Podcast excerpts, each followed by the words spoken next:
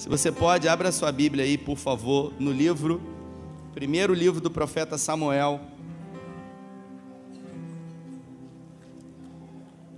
Primeiro livro do profeta Samuel, capítulo 16, versículo 18. 1 Samuel 16, 18. Pessoal do telão aí, eu vou botar uns textos aí, a gente vai seguindo direto com os textos aí. Na nossa conversa de hoje, nós vamos falar sobre os processos da vida e se eu pudesse dar um tema, eu diria: não se perca no processo. Você pode até não começar num deserto. Você pode até mesmo não terminar a sua caminhada de fé num deserto, mas inevitavelmente em algum momento da sua vida você vai passar por ele. Foi Jesus que disse no Evangelho de João que no mundo teríamos aflições. Não é uma vida só de aflições, mas é uma vida onde nela, inevitavelmente, teremos desafios. E como seres humanos que somos, quando os desafios vêm, a gente nunca entende. A gente acha que tem alguma coisa errada, a gente acha e procura pecado, a gente começa a orar desesperado, se a chegar mais ainda para perto de Deus e a gente às vezes não assimila de que os desafios eles fazem parte, sobretudo em promessas que Deus fez. E aqui nós temos esse texto que diz: um dos oficiais respondeu: Conheço um filho de Jessé, de Belém, que sabe tocar harpa, é um guerreiro valente, sabe falar bem, tem boa aparência e o Senhor está com ele. Você pode repetir comigo bem forte esse final? E o Senhor está com ele. Agora você abre aí, por favor, no, no texto, no capítulo 18, versículo 14. Capítulo 18, versículo 14.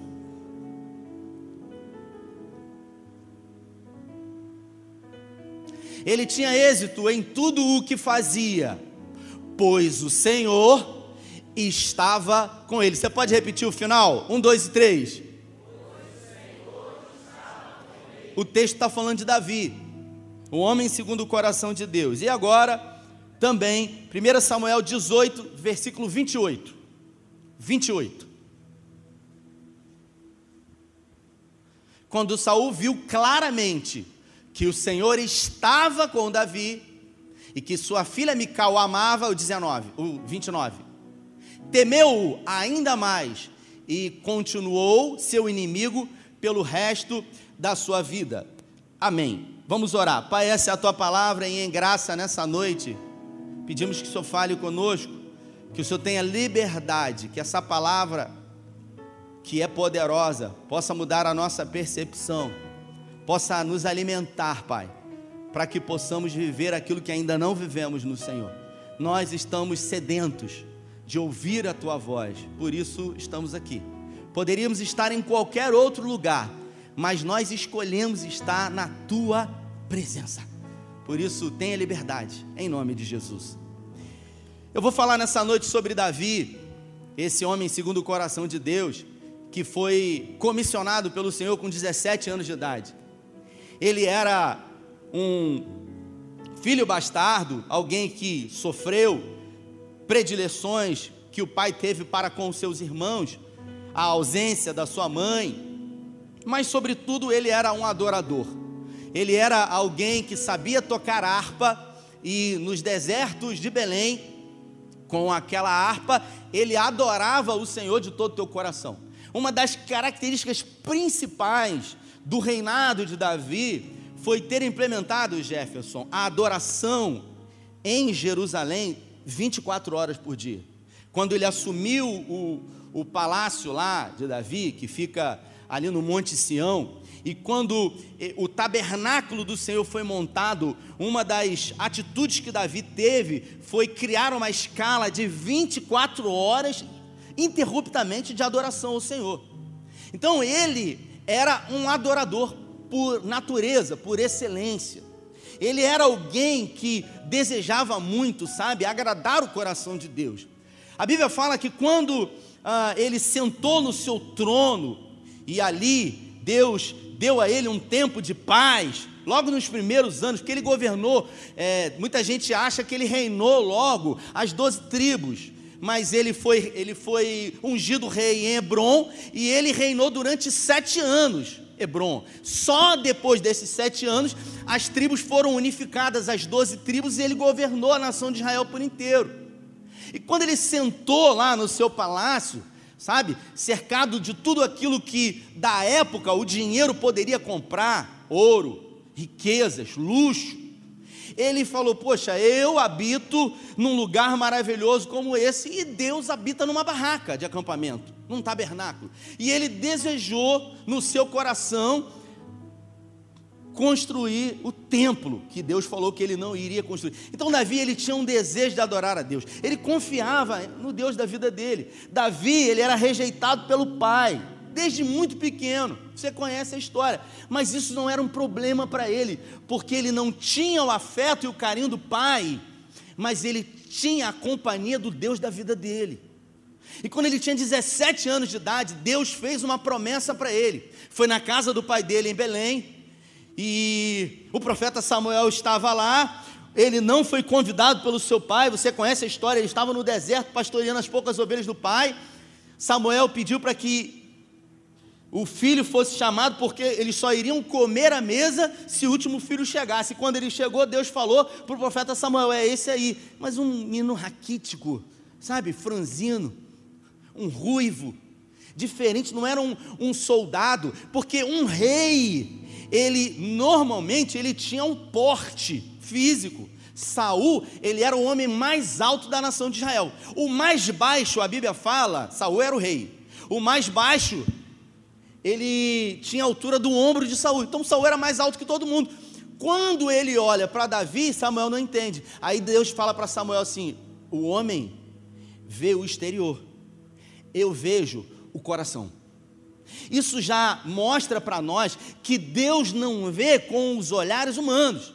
A gente olha o lado de fora, mas Deus olha o lado de dentro, porque Deus não se relaciona com a nossa epiderme. Deus não se relaciona com o seu corpo físico.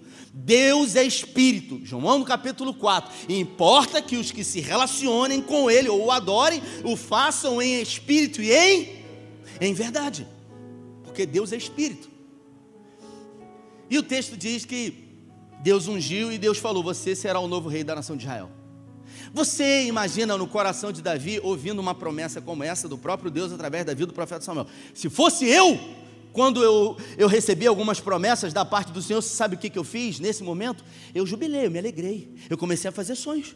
Eu comecei a pensar, a imaginar como é que vai ser, de que jeito, eh, como é que eu vou me sentir, de que maneira eu vou continuar agradando o coração de Deus. Eu me senti importante. Sabe? Eu me senti amado pelo Senhor. Eu fiquei muito feliz. Eu queria compartilhar com todo mundo, mas eu não podia compartilhar com todo mundo, porque nem todo mundo quer sonhar com aquilo que eu estou sonhando.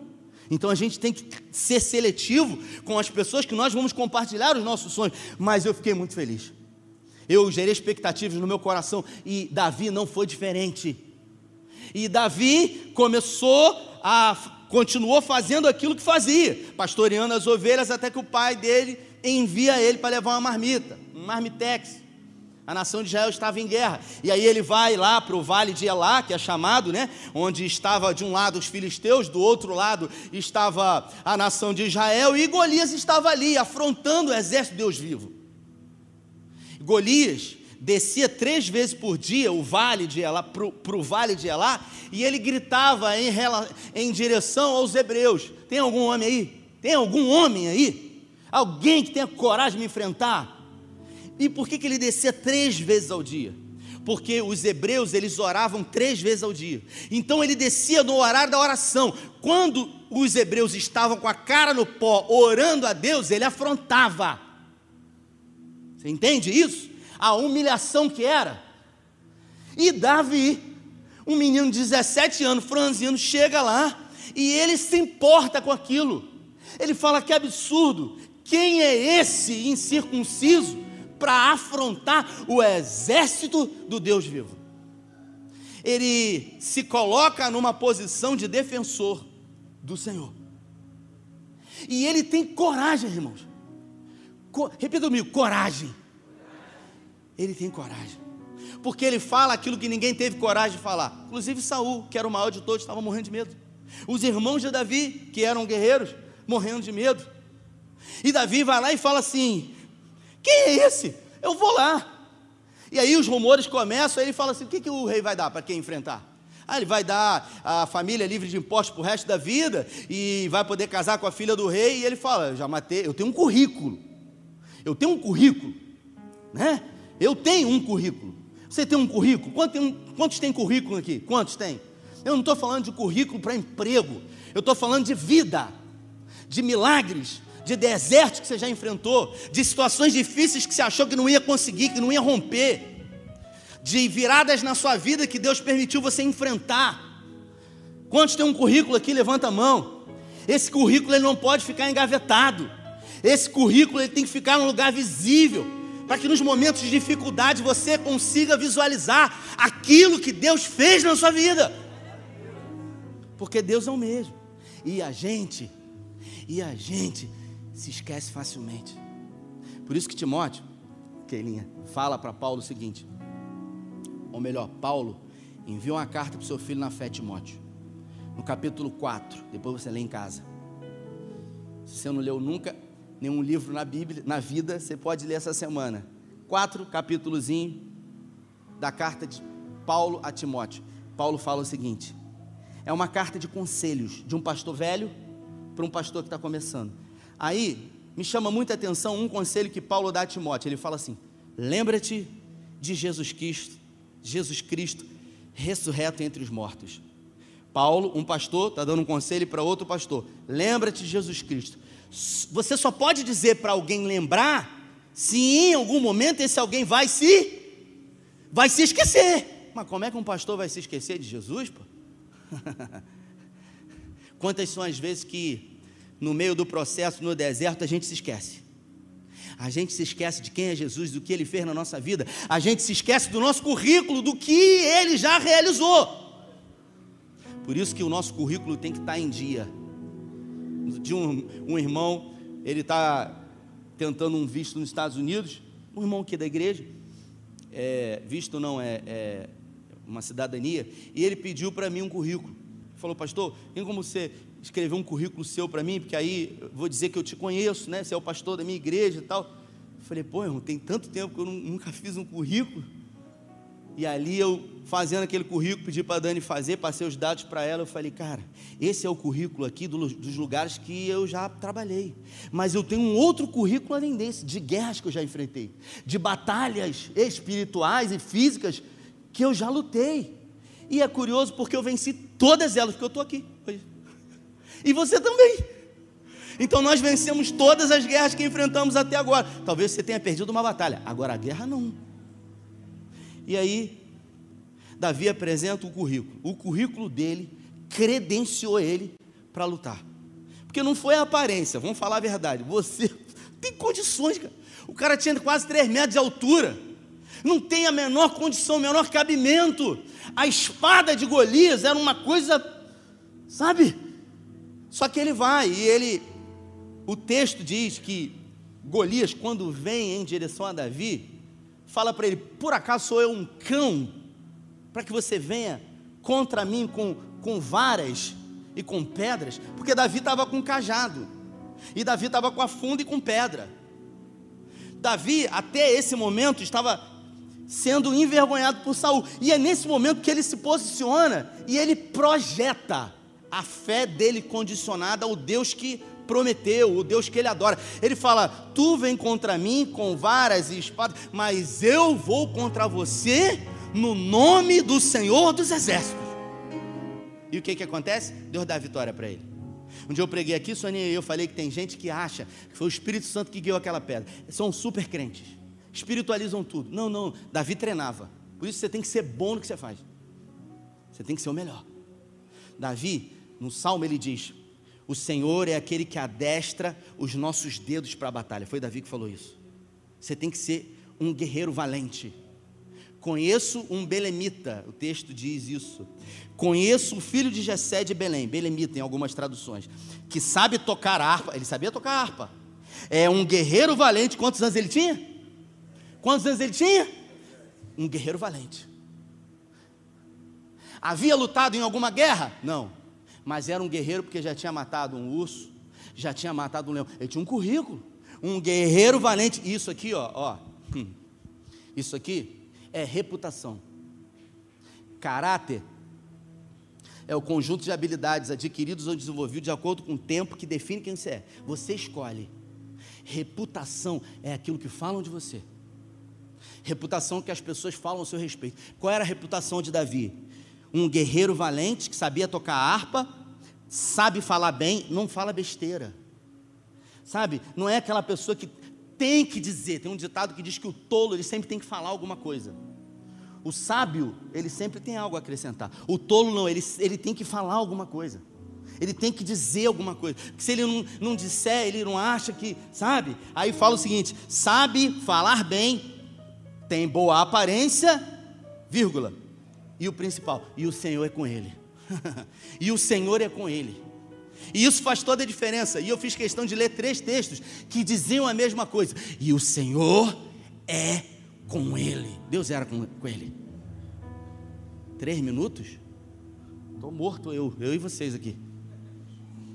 Estou na introdução. Segura aí então que eu vou dar uma acelerada na mensagem aqui, porque o negócio hoje vai ser forte. Vira para a pessoa que está do seu lado, é, aperta o cinto aí. É, hoje vai ser forte o negócio. É, estou falando sério mesmo. Então o texto diz isso. E aí, ele vai e mata Golias.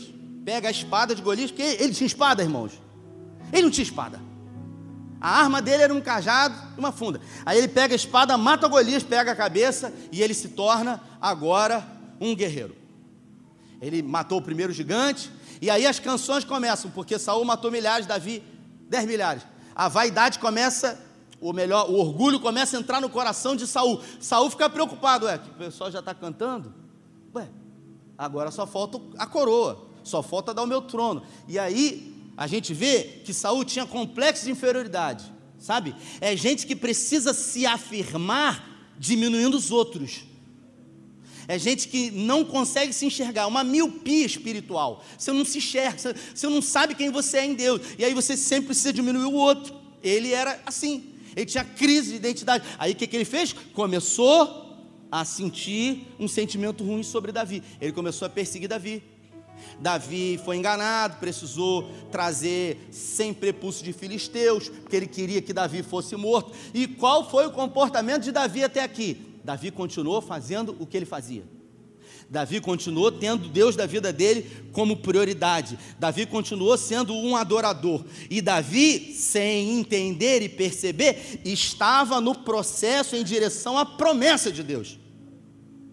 Processo, promessa. Deus prometeu em Belém e iria cumprir 17 anos depois. Foram 17 anos. Davi não sabia quanto tempo era. A gente sabe. Para a gente é fácil falar, pensar. Agora, para quem está na prova, é igual você que está numa luta. Você não sabe quanto tempo vai demorar ainda. E ele não sabia. Então o que, que ele tinha que fazer? Permanecer sendo quem ele era. E ele permaneceu. Só que o que, que acontece? Saul desejou matar Davi. Saul arquitetou, ele falou: Vou matar, agora não tem jeito. E aí ele fez um jantar e ele falou: Vou matar. Aí Davi percebeu, Davi falou para Mical: Ó, fala para o seu pai que eu não vou jantar hoje, que eu não estou me sentindo muito bem. Aí, da outra vez, Davi disse que ia Belém oferecer sacrifício às ovelhas no Senhor. E aí, Saul começou a olhar e falou: Pô, estão protegendo ele. Está to todo mundo querendo tomar o meu lugar. Dá uma seguradinha aí, segura aí, dez minutinhos só. Dez minutos, dois gols. E aí, o que, que ele fez? Ele falou, cara, ele vai me matar, ele vai me matar. E aí o que, que ele fez? Num dia, Mical percebeu, Mical ouviu que era esposa de Davi. Mical, Mical chegou para Davi e falou: Davi, meu pai vai te matar. Aí Davi falou: preciso fugir, me ajuda. E Deus usou Mical. Deus usou Samuel, Deus usou Jonatas, Deus usou Mical, porque Deus usa pessoas. Repita comigo: Deus sempre usa pessoas. E Deus usou. E Mical falou com ele, ele fugiu. E ele fugiu. Davi aqui, ele não tinha exército, ele não tinha soldados, ele não tinha amigos, ele era alguém que estava sob o comando de um grupo de homens. Mas não era o exército dele, era o exército de Saul. E nesse momento ele foge, desesperado. E aí ele está confuso, ele está com medo, ele está desesperado, porque ele entendeu, ele viu que Saul queria matá-lo. Até então ele percebia alguns comportamentos de Saul estranhos. Ele falou: pô, não é possível, isso é coisa da minha cabeça. Não, mas se fosse da minha cabeça, não, sabe aquela coisa? Só que chega um momento que você tem certeza. E ele teve certeza. E aí ele fugiu. E quando isso aconteceu, ele se desesperou. Ele se perdeu. Ele se perdeu no caminho. Aí o que, que ele fez? Ele foi para uma escola de profetas que havia um sacerdote chamado Aimeleque lá. Ele chegou lá, Davi estava com fome. Davi estava com medo, estava desesperado, apavorado. E aí, quando ele chegou na escola de profeta, Aimeleque chegou para ele e falou: Ô Davi, você não falou que vinha? O que, que houve? Você está sozinho? Aí Davi falou: Não, sabe o que, que acontece? Eu estou numa missão que o rei Saul mandou. Então, é uma missão secreta, ninguém sabe. Você tem por acaso pão aí? Porque eu estou com fome. Você tem por acaso uma espada? Porque eu saí depressa e eu não tive nem como pegar uma espada. O rei me deu uma missão e eu vim aqui. Então você tem pão. Davi fez o que, gente? Davi fez o que? Davi mentiu. Repita comigo. Ele mentiu. Mais forte. Ele mentiu. Ele mentiu. Aí eu paro e pergunto: por que, que ele mentiu? Mas o Senhor não era com ele? Mas ele não era um guerreiro valente? Ele mentiu, porque ele estava desesperado. Peraí, mas Deus não havia prometido? Mas até aqui Deus não tinha feito tudo na vida dele? Tinha, mas ele mentiu. Por quê? Porque o medo tomou conta dele. E quando o medo nos domina, a fé vai embora. O desespero, a gente começa a se atrapalhar. Aí ele mentiu, e ele não mentiu para qualquer pessoa, ele mentiu para o sacerdote. Aí ele vai e fala o seguinte: o sacerdote fala o seguinte: olha, eu tenho uns pães aqui que foram tirados do templo, que eram oferecidos para o Senhor. A gente vai trocar e vai botar pães quentes. Você está é, impuro, você está separado, você teve relação sexual com mulher, agora. Não, não, eu estou numa missão. Olha o cara mentindo. Precisava mentir, sim ou não? Precisava mentir, gente?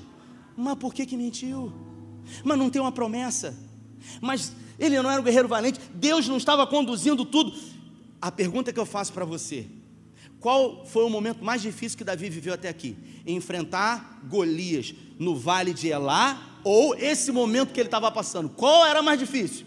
Porque não tinha nenhum gigante aqui, não tinha ninguém com a faca ou com uma espada no pescoço dele. Tinha ou não? Não. Por que, que ele mentiu, cara? Porque ele começou a se perder, cara. Ele começou a se perder aqui, sabe, num desespero, sozinho, com medo, com fome, sem arma, desesperado. Aí, o cara dá pão para ele comer, ele come.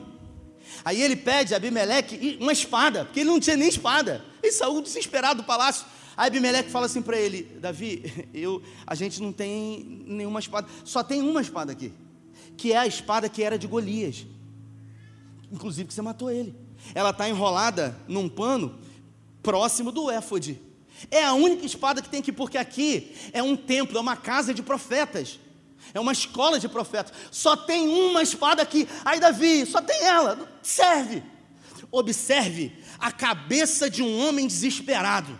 Primeiro ele mente, depois ele vai à casa de Deus, mas ele não vai à casa de Deus buscar Deus, ele vai à casa de Deus buscar pão e buscar proteção. Não seria mais fácil ele ter buscado o Senhor, sim ou não? Mas por que, que ele foi buscar pão na igreja? Tem muita gente que vem na igreja não é para buscar Deus, é para buscar o pão, é para buscar segurança, não é para buscar o Senhor, e aí se perde. E o que é pior, Davi pega agora uma arma de um guerreiro derrotado, uma espada de alguém que fracassou. Todas as vezes que a gente quer usar uma arma de alguém que fracassou, vai dar certo na nossa vida? Não vai dar certo. Está dando tudo errado na vida do cara. Cadê aquele menino que adorava o Senhor Espírito em verdade? Cadê aquele menino que era rejeitado pelo pai, mas buscava o Senhor nos desertos de Belém, que declarava: Não tenho outro bem além de ti? Cadê aquele menino que tinha um relacionamento e uma dependência com Deus, que era rejeitado pelos homens, mas era aceito nos céus. Aquele menino se perdeu, aquele menino mentiu, e quando ele sai dali, com a espada de Golias, a espada de um guerreiro fracassado, com a barriga cheia, ele não tem para onde ir, desesperado. Ele vai para Gade, território dos filisteus, e ele pede abrigo em Gade, só que Davi é reconhecido, porque ele havia matado Golias. Ele tenta se colocar como alguém no anonimato, mas ele é reconhecido. Peraí, mas não é Davi. E quando as pessoas olham e veem que é Davi, que havia matado Golias e havia matado 300 filisteus, você sabe o que que Davi? Davi fica desesperado, porque ele era um alvo fácil ali. E aí, chegam até Davi, e Davi está tão. Depois você lê em casa, porque não, a gente não vai ter tempo. Davi, ele começa a bater a cabeça na parede, assim, ó. Bater a cabeça na parede. Ele começa a produzir saliva e deixar cair na barba dele. Ele se finge de maluco, cara. Ele começa a se fingir de maluco, de, andando, sem roupa. E as pessoas olham, peraí. Aí pegam Davi e levam para o rei de Gade. Aí o rei de Gade falou assim: pô, esse aqui é Davi, pelo amor de Deus, eu já tenho um pouco maluco aqui, o texto fala isso. Já tenho um pouco maluco aqui para vocês trazerem mais esse, pelo amor de Deus, bota esse cara para fora daqui, pô. E a, a, a barba de, de Davi cheia de saliva, ele se fingindo de maluco. Cadê aquele homem que dependia do Senhor, que orava, que buscava o Senhor em primeiro lugar? Eu estou contando a história de Davi, mas eu estou contando a minha história e a sua história, porque muitas são as vezes que nós reagimos assim diante de processos da vida. Cadê o currículo de Davi nesse momento? Aonde que estava o currículo dele que ele havia enfrentado Golias?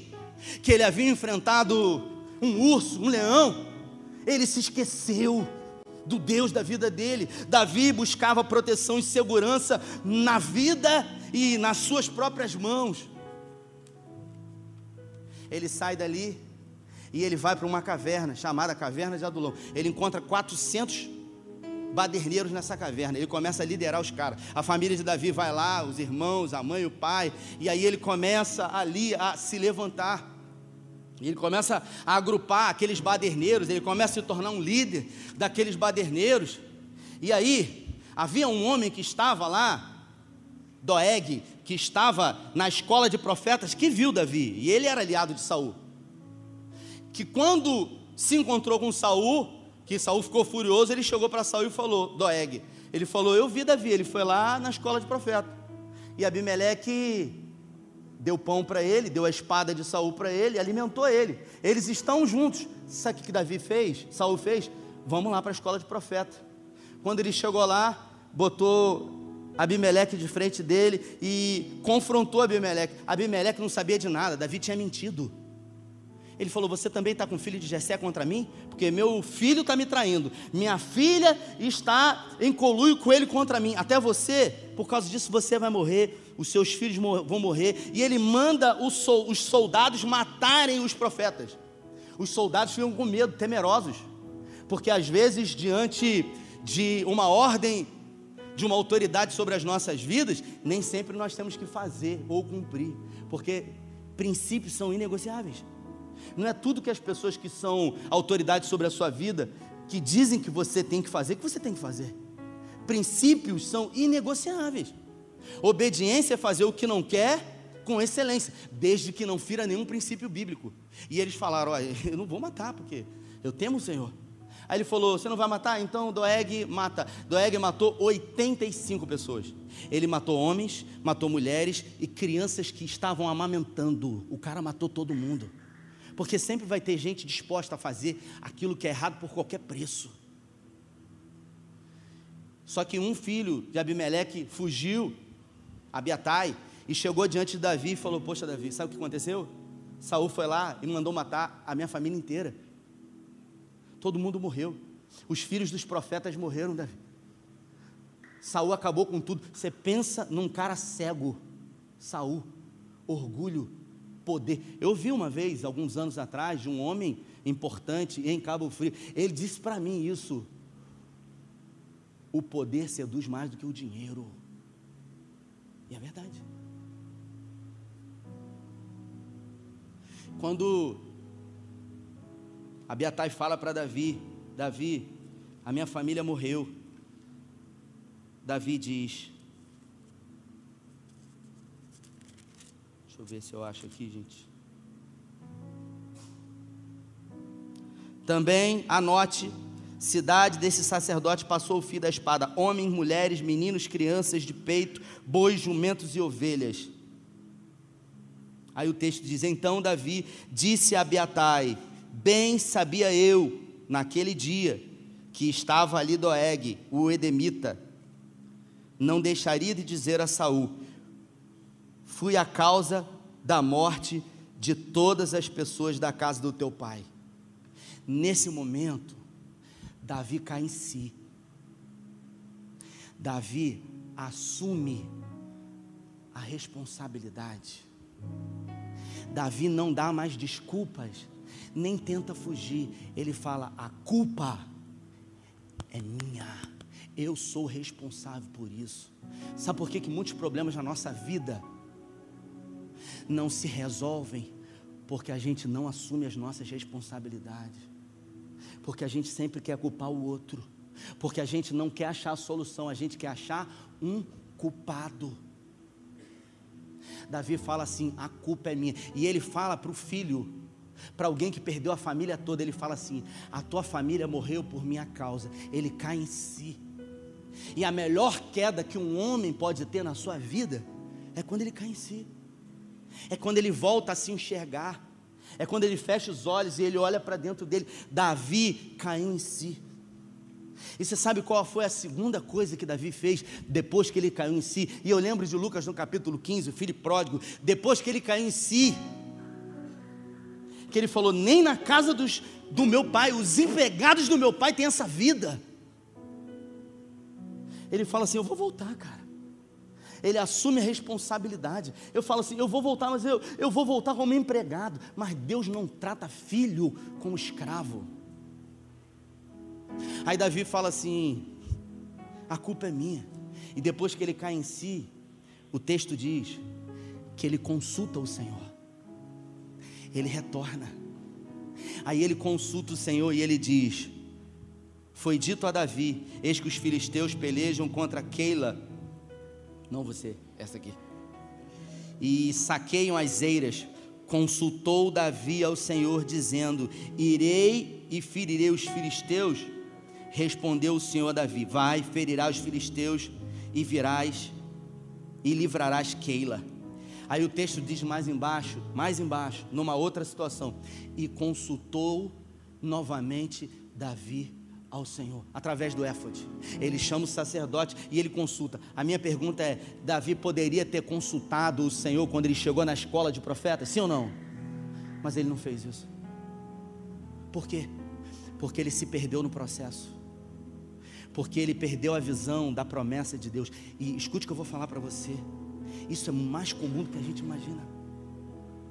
Tem uma canção, eu não vou cantar, eu gosto muito dessa canção. Eu gosto dessa canção, não sei cantar é uma canção que diz: é só esperar. É só esperar acontecer. A gente não vai cantar lá no apelo, não. É só esperar acontecer. Quem sabe canta? É só continuar e não deixar que as lágrimas embacem o olhar e não deixar que a tristeza Tire a força do caminhar, continua olhando no enxergando.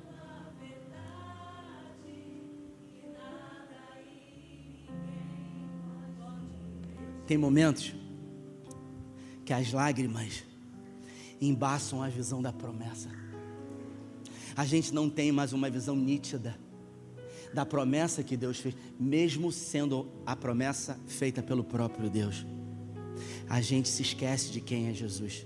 A gente esconde o nosso currículo e a partir de hoje eu espero que você talvez faça isso, que você pegue o seu currículo e você coloque num lugar visível, para que todos os momentos de adversidade da sua vida você não perca ele na sua visão. Quando a gente pega um carro e a gente senta no banco do motorista, Renata, o para-brisa, ele é sempre maior do que o retrovisor. Mas o retrovisor, ele é fundamental. Ele é menor, mas ele é fundamental. E o para-brisa me faz olhar para frente, mas o retrovisor me faz olhar para trás, dizendo para nós que a gente tem que ter uma visão mais ampla do nosso futuro, mas a gente não pode perder a referência do que está atrás de nós, do que a gente já viveu, do que a gente já enfrentou, do que a gente já conquistou, porque quando a gente perde essa referência, a gente se, se esquece de quem Deus é, e a gente se esquece de quem nós somos nele. Queria chamar o ministério de louvor. A gente vai terminar essa mensagem na semana que vem. Queria que você ficasse de pé. Davi, ele consulta o Senhor. E o Senhor se revela a ele e se você ler esse texto em casa, Davi consultou o Senhor e na segunda vez que ele consultou, ele perguntou se ele prevaleceria contra os filisteus e disse, e Deus falou para ele: "Você não vai prevalecer. Se você for, você vai perder". E o que que ele fez? Ele não foi. Só que a partir daqui você vê um homem muito mais voltado para o Senhor. Você acha mesmo que as guerras elas são vencidas com as melhores armas? Você acha mesmo que as que as lutas elas têm as pessoas como vencedoras somente com as melhores estratégias? A gente precisa definir com que tipo de armas nós vamos lutar. Davi escolheu lutar com armas de um guerreiro fracassado, Saul. Davi resolveu confiar não mais no Deus que tudo fez para ele. Ele resolveu confiar nele, o medo dominou. E eu quero que você entenda uma coisa que Deus não vai tirar de você, irmão. É o medo. Senhor, repreende esse medo da minha vida. Deus não vai tirar. Aí você fala, você está amarrado.